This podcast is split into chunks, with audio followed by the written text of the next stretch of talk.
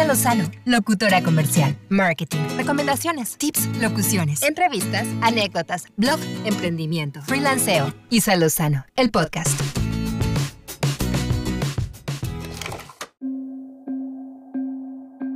Hola, ¿cómo están? Qué gusto saludarlos. Empezamos con este episodio, la segunda temporada de Isa Lozano, el podcast.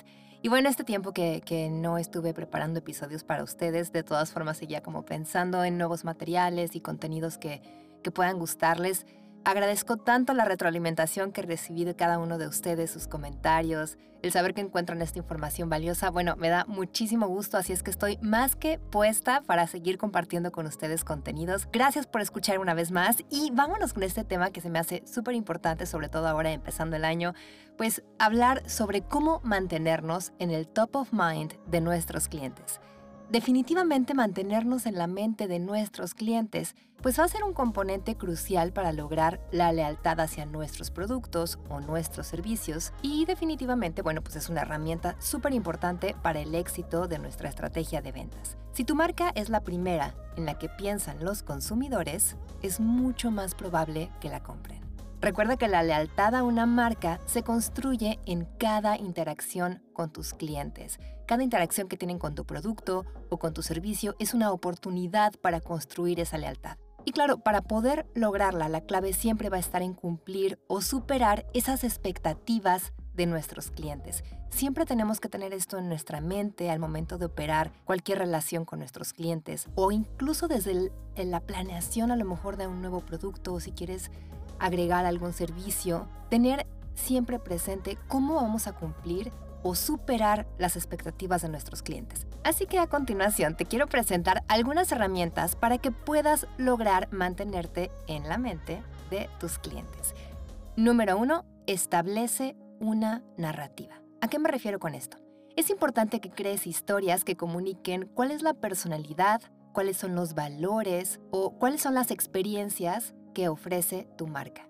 De lo que se trata es que puedas mostrar qué es lo que te distingue a ti, a tu empresa, a tu marca y tus productos de tus competidores. De esta manera logras establecer una identidad que va a ser única para tu marca. Número 2 permanece en contacto. Bien importante, entabla comunicación con tus clientes y prospectos no solo para vender, tienes que utilizar también tus canales de contacto como redes sociales, teléfono, email marketing, para que puedas acercarte a estos consumidores de forma periódica, ya sea para felicitarlos por el inicio de un nuevo año o alguna otra ocasión especial que tú consideres que puede ser una buena oportunidad para ponerte en contacto. También puedes enviar información que esté relacionada con tu sector y que pueda resultar útil o interesante para tus clientes, simplemente como lo estoy haciendo en cada uno de estos episodios.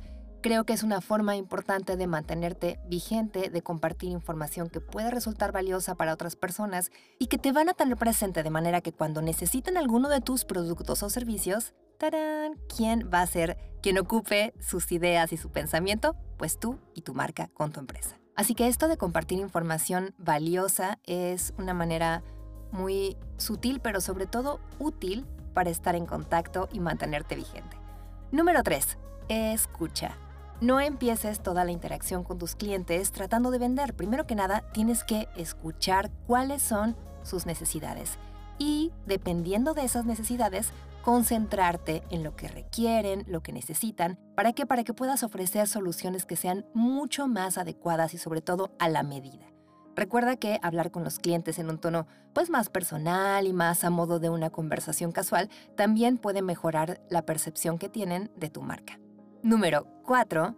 Da seguimiento. La relación con tu cliente, especialmente cuando tu empresa se dedica a los servicios, pues no termina necesariamente al momento de cerrar la venta. Y no me refiero que sea exclusivo en el caso de servicios, por supuesto que también en la venta de productos. Trata de mantener una línea de comunicación para asegurarte que el cliente está satisfecho. Procura buscar el tiempo, la forma, el método o la mecánica en la que puedas dar este seguimiento.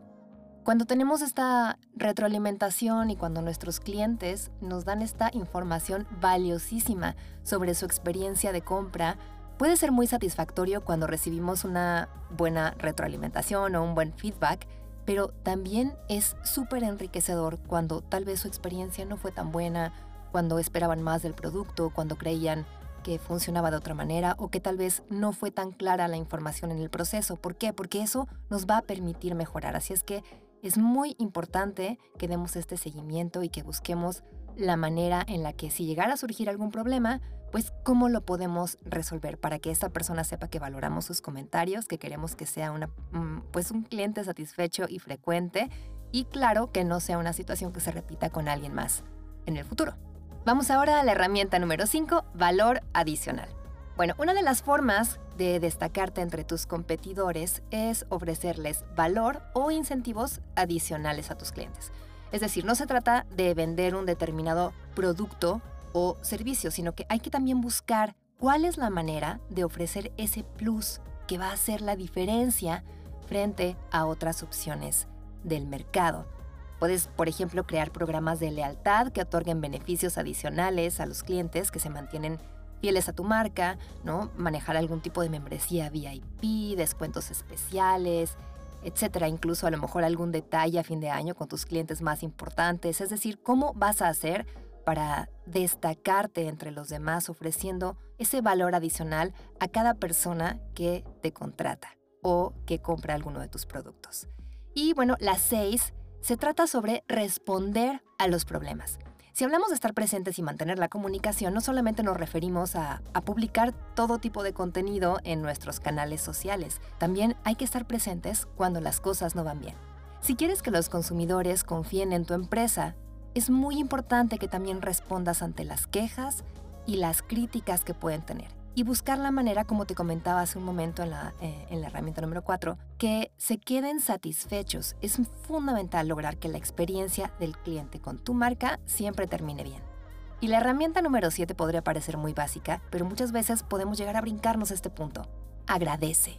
Un simple gracias puede hacer una gran diferencia con tus clientes, pero no es la única manera de agradecerles. También puede retribuir su lealtad enviándoles un email con un descuento especial, sugerir alguna estrategia que, pueda ser de utilidad para su negocio, brindar opciones. Si es posible, aprovecha las vacaciones, los cumpleaños o incluso aniversarios de, los clientes para tener algún detalle, alguna muestra de agradecimiento con ellos, ¿no? que, que sepan que es algo personalizado, que no es algo genérico, que pensaste específicamente en ellos. Cuando nos sentimos especiales, reaccionamos diferente, ¿no? Nos sentimos pues valorados y, esa es una experiencia que nos gusta tener a, todas las personas. Entonces, implementemos este tipo de pasos en lo que nosotros hacemos, en lo que nosotros ofrecemos para destacarnos de los demás. Hay tanta oferta, tenemos tanta competencia en técnicamente todas las áreas, que por lo mismo es muy importante que busquemos la forma de hacerlo mejor, de hacerlo único y de hacerlo más, más humano, más cercano, más personal. Entonces, cuando tú logras la lealtad de tus clientes, no solamente van a seguir comprando tu producto o tu servicio, sino que van a desarrollar esa conexión con tu marca. La van a recomendar con sus amigos, con familiares. Por eso es tan importante que cada persona que contrata con nosotros se lleve una grata experiencia porque se convierten en nuestros mejores vendedores, son promotores de nuestra marca, nuestros mismos clientes. Y la verdad es que las recomendaciones de boca en boca son de las más efectivas y son de las que le van a poder dar mayor valor a tu marca. Por eso es que los influencers han vuelto una forma tan importante de, de publicidad, porque la gente cree más cuando una persona comparte su experiencia que cuando la marca nada más habla de lo buena que es busquemos la forma en la que nuestros clientes de forma pues natural y orgánica puedan hablar maravillas de, de cómo se sintieron, de cómo fue la experiencia de trabajar con nosotros para que regresen y mejor aún nos traigan más clientes a nuestra empresa. Bueno, pues me da muchísimo gusto volver a estar aquí frente al micrófono, grabando para ustedes, compartiendo contenidos. Les mando un abrazo bien grande. Espero que estén teniendo un arranque de 2022 maravilloso, con mucha salud, cuidándose aún si es necesario tomar algunas medidas, bueno, pues para mantenernos sanitos y, no solamente a nosotros, sino a nuestros seres queridos. Les mando mucha buena vibra, todo lo bonito para ustedes y nos escuchamos muy pronto en el siguiente episodio de Isa Lozano, el podcast, segunda temporada. Gracias por escuchar. Chao.